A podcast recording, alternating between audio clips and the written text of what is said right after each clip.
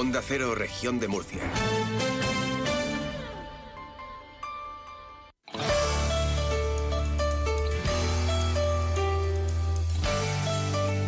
Región de Murcia en la Onda. Maripaz Martínez. Buenas tardes, dos y media. Iniciamos este camino que nos llevará como cada día hasta las tres en punto de la tarde eh, contándoles asuntos de interés. Como por ejemplo el Ayuntamiento de Murcia junto a la Asociación de Consumidores eh, Consumur ha reivindicado la reapertura urgente de la histórica línea ferroviaria Cartagena-Murcia-Albacete con destino Madrid. El alcalde de Murcia, José Ballesta, junto a miembros de la Corporación Municipal de Murcia, Chinchilla y Ellín, diputados y el consejero de Fomento e Infraestructuras, José Manuel Pancorbo, han participado en la concentración convocada esta mañana en defensa de esta línea. El alcalde Ballesta ha defendido que se trata de una infraestructura de cohesión social estratégica y prioritaria, ya que comunica municipios cuya población supa eh, más de un millón de habitantes. Siempre he sostenido que las infraestructuras no son un fin en sí mismo, son un medio para alcanzar un fin, que es algo muy distinto. Es decir, el objetivo no es trazar líneas de ferrocarril, no construir autovías, sino obtener una cohesión territorial, social y económica de los distintos territorios. Y qué duda cabe que uno de los elementos de cohesión más importantes es el ferrocarril. Lo ha sido así desde hace ya más de dos siglos. La línea tradicional que une Murcia con Albacete a través de la línea clásica histórica, la que se inauguró allí a finales del siglo XIX, es una línea que sirve para unir muchísimas poblaciones en todo el entorno de Murcia y Albacete. Y lo que estamos reivindicando es que esa línea vuelva de nuevo a electrificarse, que vuelva de nuevo a ser útil. A todo esto, el secretario de Transporte e Infraestructuras del PSOE en la región, José Luis Enruiz, ha afirmado que el Partido Popular sentenció de muerte la línea Cartagena-Chinchilla y que es el Partido Socialista el que ha apostado por mantenerla y electrificarla. Eh, desde el PSRM, como no podía ser menos, apoyamos las reivindicaciones y venimos a la concentración por parte de Consumur en sus justas reivindicaciones, pero no sin antes recordar que fue el Partido Popular, cuando estaba en el gobierno de España, el que firmó la sentencia de muerte y le puso plazo de caducidad a la línea de Chinchilla-Cartagena. Fue cuando llegó ya eh, Pedro Sánchez al gobierno y con eh, Pepe Vélez de delegado del gobierno cuando se intensificaron los trabajos y se comprometió a que la línea se mantenía. Pero no solo eso, sino que el año pasado, en mayo de 2023, Raquel Sánchez se comprometió a la modernización y a la electrificación de esta línea. Y tras las declaraciones del secretario de Infraestructuras del PSOE, el senador del Partido Popular por la región de Murcia, José Ramón Díez de Revenga, ha asegurado que la única realidad sobre trenes que puede confirmar el PSOE es que han convertido a la región de Murcia en una isla ferroviaria. La única realidad del Partido Socialista en materia de trenes es que nos convirtieron en una isla ferroviaria de forma que llevamos más de dos años sin tener ninguna conexión de tren con cercanías con Lorca y con Águilas y sin que circule ningún tren por la línea que une Cieza y Ellín con Madrid. Eh, circunstancia que además aprovecharon para eliminar de forma definitiva la conexión ferroviaria con Cadasparra. Esa línea, la línea que nos une con Madrid por Cieza y Ellín, está comprometido con la Unión Europea que hay que convertirla en una línea electrificada de altas prestaciones antes de 2040. Y desde que están gobernando los socialistas a nivel nacional, no se ha avanzado ni un milímetro en esa modernización. Lo que tiene que hacer el gobierno de Sánchez es dejarse de críticas al Partido Popular y de una vez por todas apostar por la región de Murcia y por sus infraestructuras. Hoy vamos a hablar de la nueva ley de familia. Ayer el proyecto de esta ley fue aprobado por el Consejo de Ministros. Vamos a conocer eh, los cambios y mejoras que trae a, todas las familias. Eh, nos lo va a aclarar el decano del Colegio de Graduados Sociales y nos eh, marcharemos hasta Lorca. Vamos a hacer una visita a una joya que acaba de abrir sus puertas hasta la Casa Guevara. La visitaremos de manos del alcalde de Lorca, Fulgencio Gil, entre otras cosas que les vamos a contar.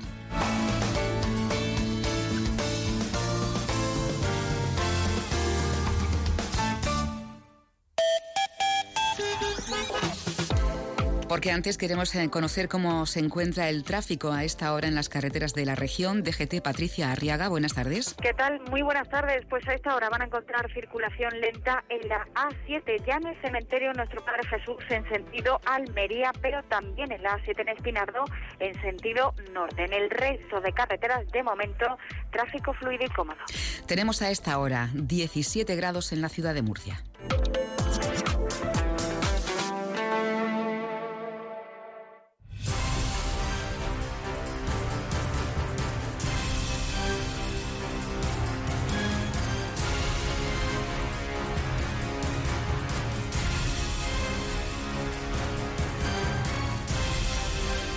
Hoy vamos a conocer los cambios más importantes eh, en el proyecto de ley de familias que ha sido aprobado por el Consejo de Ministros. La ley busca reforzar la protección social de todos los modelos familiares, eh, reconocer nuevos derechos para familias monoparentales que se considerarán numerosas con dos hijos, además de contemplar medidas de ayuda a la conciliación.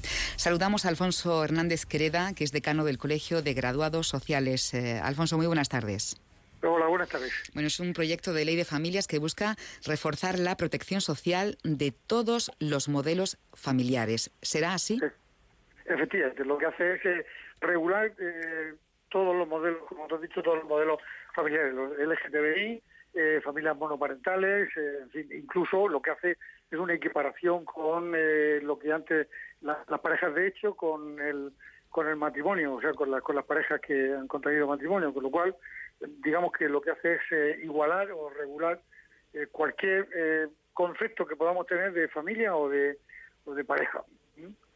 Bueno, a partir de ahora se considerará em, familia numerosa con dos hijos en las que haya un progenitor con un 33% de discapacidad, ¿no? discapacidad, Hasta ahora era prácticamente el doble para poder acceder. Cuatro, efectivamente, cuatro cuatro hijos y con una no este, y, efectivamente con una discapacidad mayor ¿eh? a partir de ahora con un 33% ya se entiende una discapacidad suficiente como para que efectivamente se considere familia numerosa eh, Alfonso ¿hay cambios en la categoría especial de, familias numerosas? No, lo único que hace es reforzar, bueno, reforzar las ayudas y, y eh, reconocimiento a las familias monoparentales, ¿eh? que es donde eh, hace hincapié la ley en, en ese, en ese apoyo, por ejemplo, en, el, en el colegio, en determinadas cuestiones, digamos que refuerza refuerza esa, ese tipo de familia, ¿eh? la familia monoparental. Eh, en el caso de, separación o, divorcio, ¿qué, qué aporta? Eh, ¿Quién tendrá la custodia? Bueno, ahí lo que eh, viene a decir es que efectivamente, bueno, la custodia será, como es lógico, compartida, ¿eh? y bueno y será mm, eh, en función de que eh, efectivamente haya una negociación y siempre que no haya unas circunstancias especiales como como violencia de género o alguna otra circunstancia que dé digamos una un mayor apoyo a una de las de, la, de los miembros de la familia de los progenitores que se que se separan, pues efectivamente la equipación viene a ser la misma. Eh, Alfonso, ¿trae cambios eh, eh, a la hora de, las contrataciones, de acceder al mercado laboral y poder conciliar?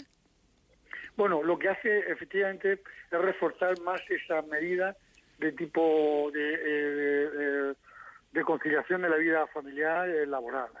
Digamos que de alguna forma facilita y potencia más el que se puedan que se puedan pedir este tipo de ayudas, como flexibilidad en el horario, eh, reducciones de jornada, en fin, digamos una mayor eh, eh, posibilidad y menos dificultades a la hora de impedir efectivamente que se pudiera flexibilizar el horario, por ejemplo, en, este tipo de, familias. Con lo cual, lo que, lo que viene, digamos, de alguna forma es a, regular más el derecho a la conciliación familiar, familiar laboral. Eh, Alfonso, yo me pregunto si esta flexibilización eh, a la hora de, poder conciliar mm, va a retroceder eh, a la hora de, contratar a mujeres por parte de algunas empresas.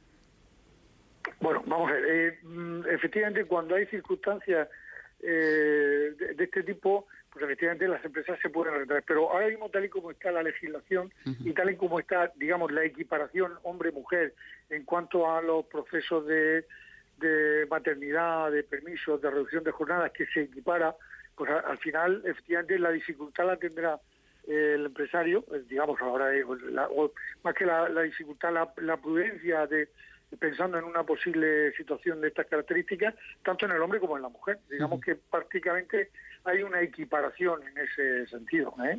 Claro, porque actualmente ambos tienen derecho ¿no? a la baja por maternidad y paternidad. El proyecto lo que habla de que efectivamente la idea está en aumentar de 16 semanas, por ejemplo, en el permiso de maternidad o paternidad, de 16 semanas a 20 semanas que, que lo que hace, pero eh, equiparándolo exactamente igual eh, hombre que, mujer. ¿eh?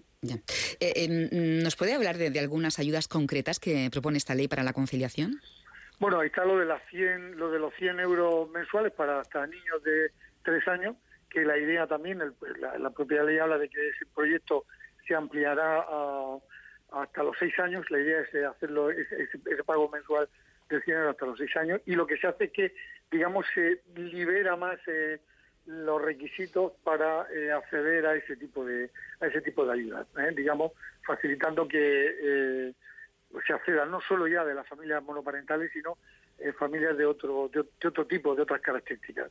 Equipara esa situación de entre comillas de necesidad que supone el, el pago de los 100 de los 100 euros mensuales hasta los tres años, con idea de que pase los seis años, digamos, lo, lo eh, flexibiliza más, ¿eh? lo facilita más. Ya, Alfonso, ¿nos vamos acercando en este sentido a otros países europeos?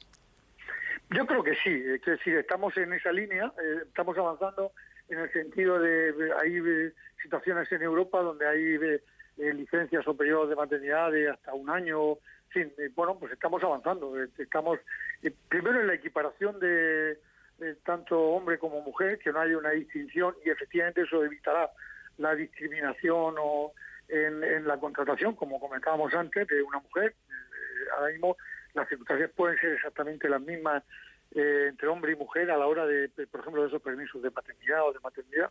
Entonces, con lo cual yo creo que efectivamente sí nos vamos acercando. Nos queda todavía un poco de recorrido, pero efectivamente nos estamos acercando a la situación europea. ¿eh? Y las empresas lo que tendrán que que tenemos que adaptarnos a esa nueva situación donde efectivamente ese tipo de derechos se contempla y sobre todo la idea yo entiendo que es fundamental que se da es que ya no se podrá dar esa discriminación eh, de hombre y mujer a la hora de, contratar en el sentido de que puedan pensar en una posible paternidad maternidad equiparando la ley a ambos eh, ambos progenitores en, igualdad de condiciones y en igualdad de derechos y en igualdad de permisos, pues efectivamente, mm, bueno, está claro que será eh, que será la misma circunstancia. Otra cosa es que luego se discrimine por edad fértil o no fértil, bueno, esa es otra cuestión, pero hombre y mujer en ese sentido se equiparará.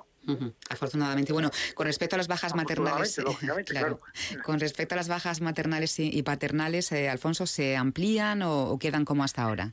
No, ahora mismo están en 16, pero el propósito de la ley ya lo dice en el, en el preámbulo es eh, eh, aumentarlo a 20, a 20 semanas. Con lo cual pasaría de 16, que es en la actualidad, a 20 semanas, ¿eh? para ambos cónyuges, ¿eh? o para ambos, ambos progenitores. Bueno, eh, lo mencionaba usted anteriormente, la ley formaliza la equiparación en derechos entre las parejas de, hecho ¿no? y los matrimonios a través de la creación de un registro estatal. Eh, ¿Qué garantiza, sí, ¿Qué garantiza las parejas de hecho y que hasta ahora no tenían regularizado? Bueno, pues una de las cuestiones fundamentales es la, la, Es decir, el, requisito que había eh, bueno, en la Ley General de la Seguridad Social es que, por ejemplo, las parejas de hecho no tenían derecho ¿eh? Inicialmente, luego, efectivamente, eh, se les dio, pero tenían que tener una antigüedad en, la unión de, de hecho de cinco años para poder acceder a la pensión de vida. En este sentido, lo que se hace es que se equipara eh, al, matrimonio en las mismas condiciones con, con, lo de las parejas de hecho. Con lo cual, de ahí, pues una de las cuestiones fundamentales es el, cuestión de la pensión de viudedad, de esa posible pensión de viudedad de cualquiera de, de los dos y luego eh, eh, lo que también eh, supone, pues efectivamente, en, el reconocimiento de familia, no la llama ya numerosa, la llama familia, porque se me ha olvidado el concepto, pero bueno, le cambia, es una cuestión de semántica, ¿no? Que además en la propia ley... creo que, es familias con mayores necesidades de apoyo a la crianza. efectivamente, eso es lo que se pretende con, con... Pero que incluso en la propia regulación dice que, bueno, se valorará y se estudiará la posibilidad de que vuelva ese, ese nombre. Lo que deja un poco la ley entreabierto es, es que se van a admitir, en ese proyecto se van a admitir enmiendas, de, por ejemplo, con el grupo Sumar, y, y en ese sentido deja un poco abierto eh, las posibilidades de que determinados conceptos y determinadas cuestiones puedan modificarse, ampliarse. Eh, bueno, no es una ley cerrada en el mm. sentido estricto ahora mismo, porque efectivamente eh, ya dice que, bueno, que están sujetos a esa negociación y a esas posibles enmiendas que puedan admitir. Pero, mm, claro, la ley reconoce jurídicamente y protege a las distintas realidades familiares que, existen, ¿no? Y nos tenemos que ir adaptando a los tiempos. Efectivamente, eso sí que es inamovible, digamos que, vamos, ahí viene en, el, la declaración y el reconocimiento, eh, digamos, universal de, de cualquier tipo de, unión o de eh, formación de familia, con lo cual no establece ya ninguna diferencia entre ningún tipo de familia. Bueno, estamos llegando al final, Alfonso. No sé si se nos ha quedado, la ley es muy amplia, ¿no? Pero eh, alguna medida que, que sea interesante para, para el ciudadano.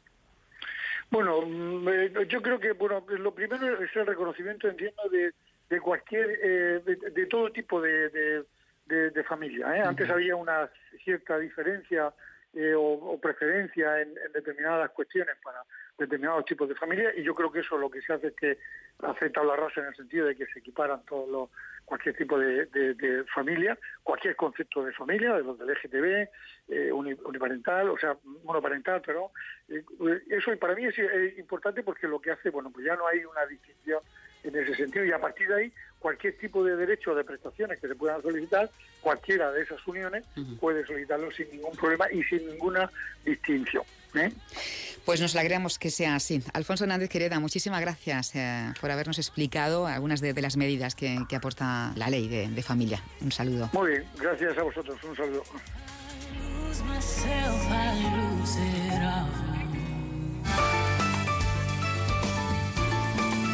Región de Murcia en la onda. Onda Cero.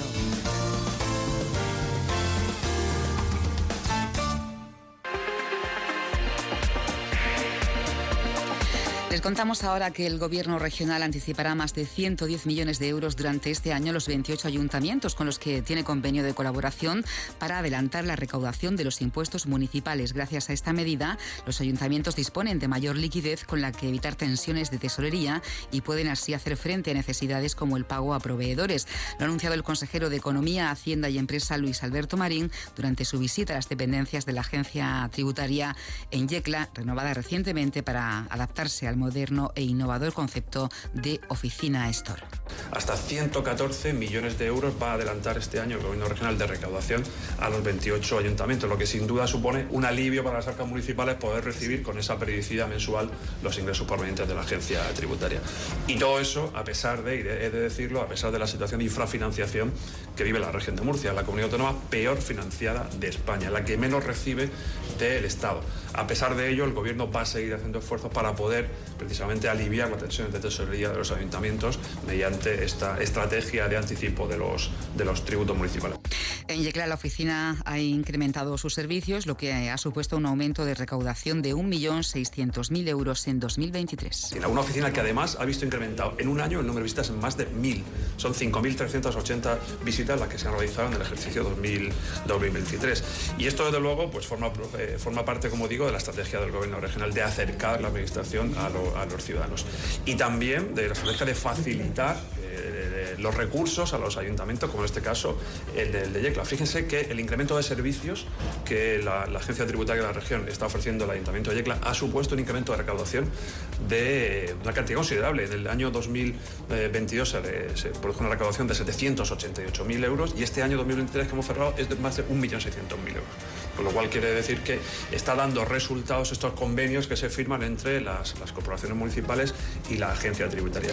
Y el Ayuntamiento de Murcia ha iniciado el proceso de licitación del nuevo modelo de transporte público del municipio. Ha sacado a contratación la asistencia técnica con el objetivo de redactar los pliegos y poder licitar el nuevo modelo de transporte antes del verano. El contrato de asistencia técnica permitirá la redacción de los pliegos definitivos, incluyendo en los mismos la coordinación de las líneas de autobús con Alcantarilla, Beniel y Santomera como primer paso para la puesta en marcha del área metropolitana de Murcia, así como el estudio de costes del servicio y su reparto entre ayuntamiento y comunidad autónoma.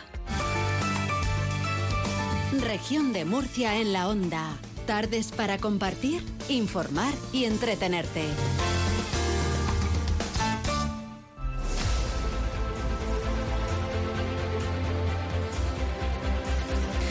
Vamos a conocer eh, cómo ha sido la rehabilitación, restauración de la Casa Guevara de Lorca, porque ha abierto sus puertas, reformada, musealizada. A partir de hoy, eh, los visitantes van a poder cruzar eh, el umbral de, de, su puerta principal bajo una portada que fue concebida a modo de retablo. Los visitantes volverán a disfrutar casi 13 años después de que el monumento tuviera que ser cerrado como consecuencia de los daños sufridos por los terremotos de mayo de 2011.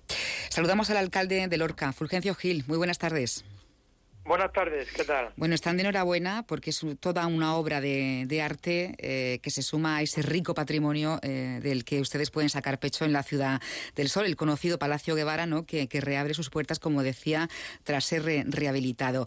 ¿Qué va a enseñar la Casa Guevara a los visitantes, alcalde?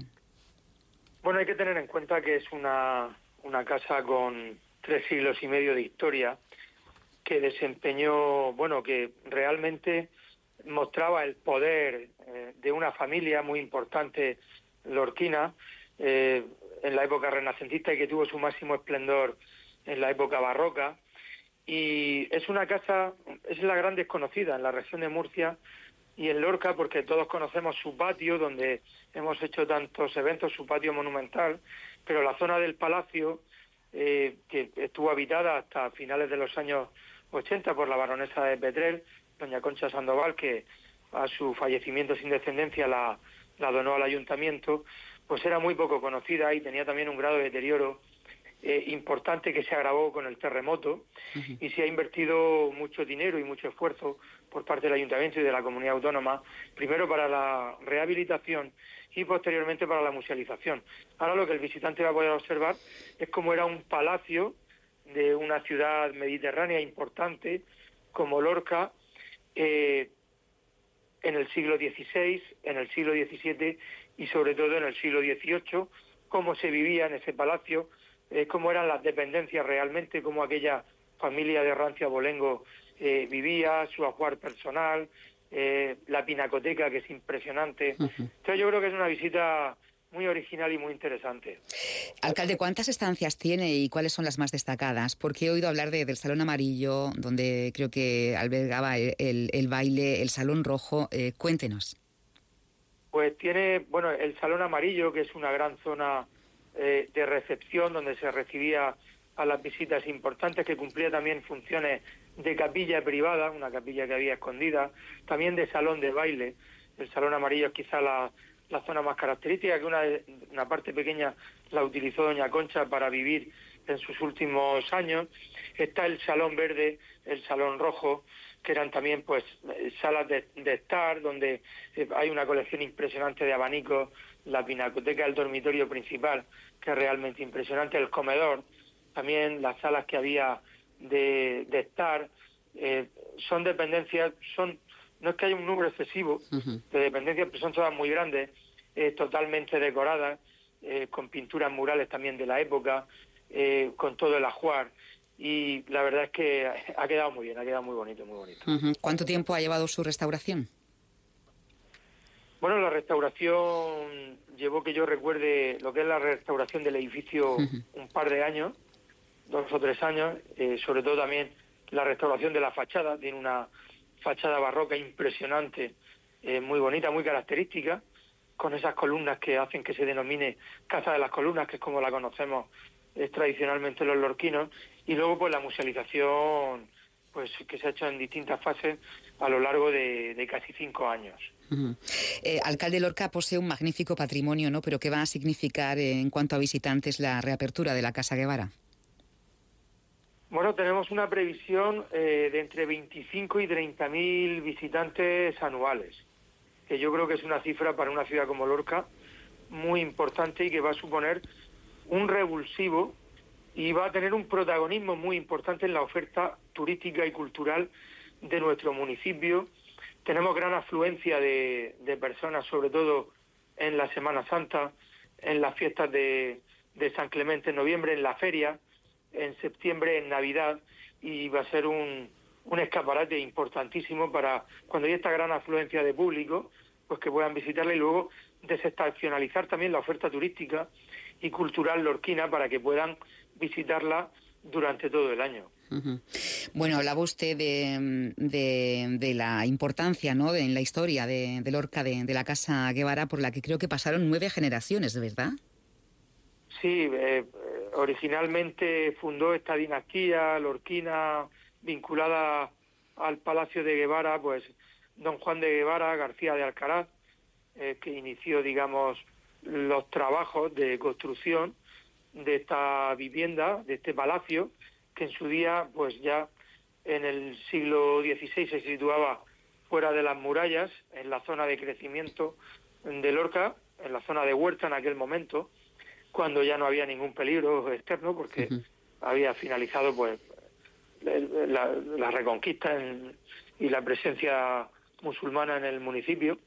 Y bueno, pues eh, a partir de ahí, pues las distintas generaciones fueron acrecentando el patrimonio eh, y la construcción de, del palacio, que como os decía, alcanzó su máximo esplendor en la época barroca, donde es característico el edificio como eh, muestra del barroco mediterráneo y especialmente el del barroco vinculado al antiguo reino de Murcia a la región de Murcia. Bueno, la Casa Guevara, que como nos cuenta el alcalde, eh, pues eh, tiene diferentes salones eh, con obras extraordinarias, pinturas, incluso una bellísima Madonna, pero a mí me ha llamado la atención que, esta casa alberga la farmacia de José Sala Just. ¿Se puede acceder a, la farmacia a través de ella? ¿Estaba instalada? Cuéntenos la, historia de, de todo esto. Sí, bueno, esta es una farmacia muy antigua, que había en Lorca y que en su día, pues, eh, por parte de la familia propietaria, cuando ya lógicamente se, se modernizó y se cerró en, su ubicación original, que estaba muy cerca de, del ayuntamiento, muy cerca de la Plaza de España, en la calle Álamo, pues fue trasladada. Era una, es una farmacia eh, con la apariencia tradicional que tenían en, en el siglo XIX, es preciosa, y se trasladó y se se instaló en, en un local dentro del, en la planta baja de, del palacio y se puede visitar tal y como era eh, originariamente esta farmacia, pues es un reclamo más y un motivo más, un aliciente más para visitar el, el Palacio de Guevara. Bueno, una curiosidad que tengo, porque le preguntaba yo antes si era cierto que habían pasado por allí nueve generaciones, ¿no? Todos esos nobles que, que vivieron, que moraron en, en, la casa Guevara. No sé si hay incógnitas sobre esta casa o leyendas. Bueno, sí, hay, hay muchísimas leyendas en torno a la casa, incluso, bueno, pues hay leyendas de, de, de, fenómenos paranormales, pero bueno, yo creo que eso sucede en, toda, en todos los palacios, antiguos palacios de España de estas características. Pero bueno, sí, como por ejemplo que, que, entraba eh, don Juan de Guevara a caballo en, y subía prácticamente a las dependencias a caballo y se, se puede oír todavía el, el ruido de los cascos de los caballos, eh, lamentos, en, fin. Hay muchísimas historias que, que también son un aliciente. Desde luego. en las visitas guiadas pues se pueden se pueden escuchar, ¿no? Eh, por parte de los guías, pero también deciros que, que durante 15 días eh, va a haber un acceso libre, eh, previa concertación de cita, para poder visitar el palacio, que yo creo que que hay que aprovechar también esta circunstancia. Desde luego que sí. Pues bueno, de momento aprovechar esas dos semanas de puertas abiertas, aunque hay que inscribirse, y ya a partir del 12 de marzo eh, podemos acceder eh, a ella y disfrutarla eh, con un guía. imagino que esta mañana ya se están produciendo visitas, ¿no? Sí, esta mañana ya efectivamente están todos los vecinos de Lorca y también aquellos visitantes que recibimos con los brazos abiertos siempre, pues acudiendo al Palacio de Guevara para disfrutar de este patrimonio único. Pues no vamos a perder el tiempo, vamos a inscribirnos a través de lorcatallerdeltiempo.com o lorcaturismo.es eh, y vamos a disfrutar, a descubrir quien no lo haya hecho, quien no la conozca, la Casa Guevara que acaba de reabrir sus puertas. Fulgencio Gil, alcalde de Lorca, un placer saludarle y hablar con usted. Muchísimas gracias. Placer es mío, muchísimas gracias a vosotros. Maravilla. Bueno, eh, terminamos contándoles que el programa de actividades para el fin de semana eh, de los Soles Guía Repsol ha sido presentado en el Teatro Romano. Están organizado como preámbulo a la gala de entrega de los Soles 2024 que reconoce la labor de los mejores restaurantes del país y que acoge por primera vez la ciudad de Cartagena. Será el lunes 4 de marzo. Hasta mañana.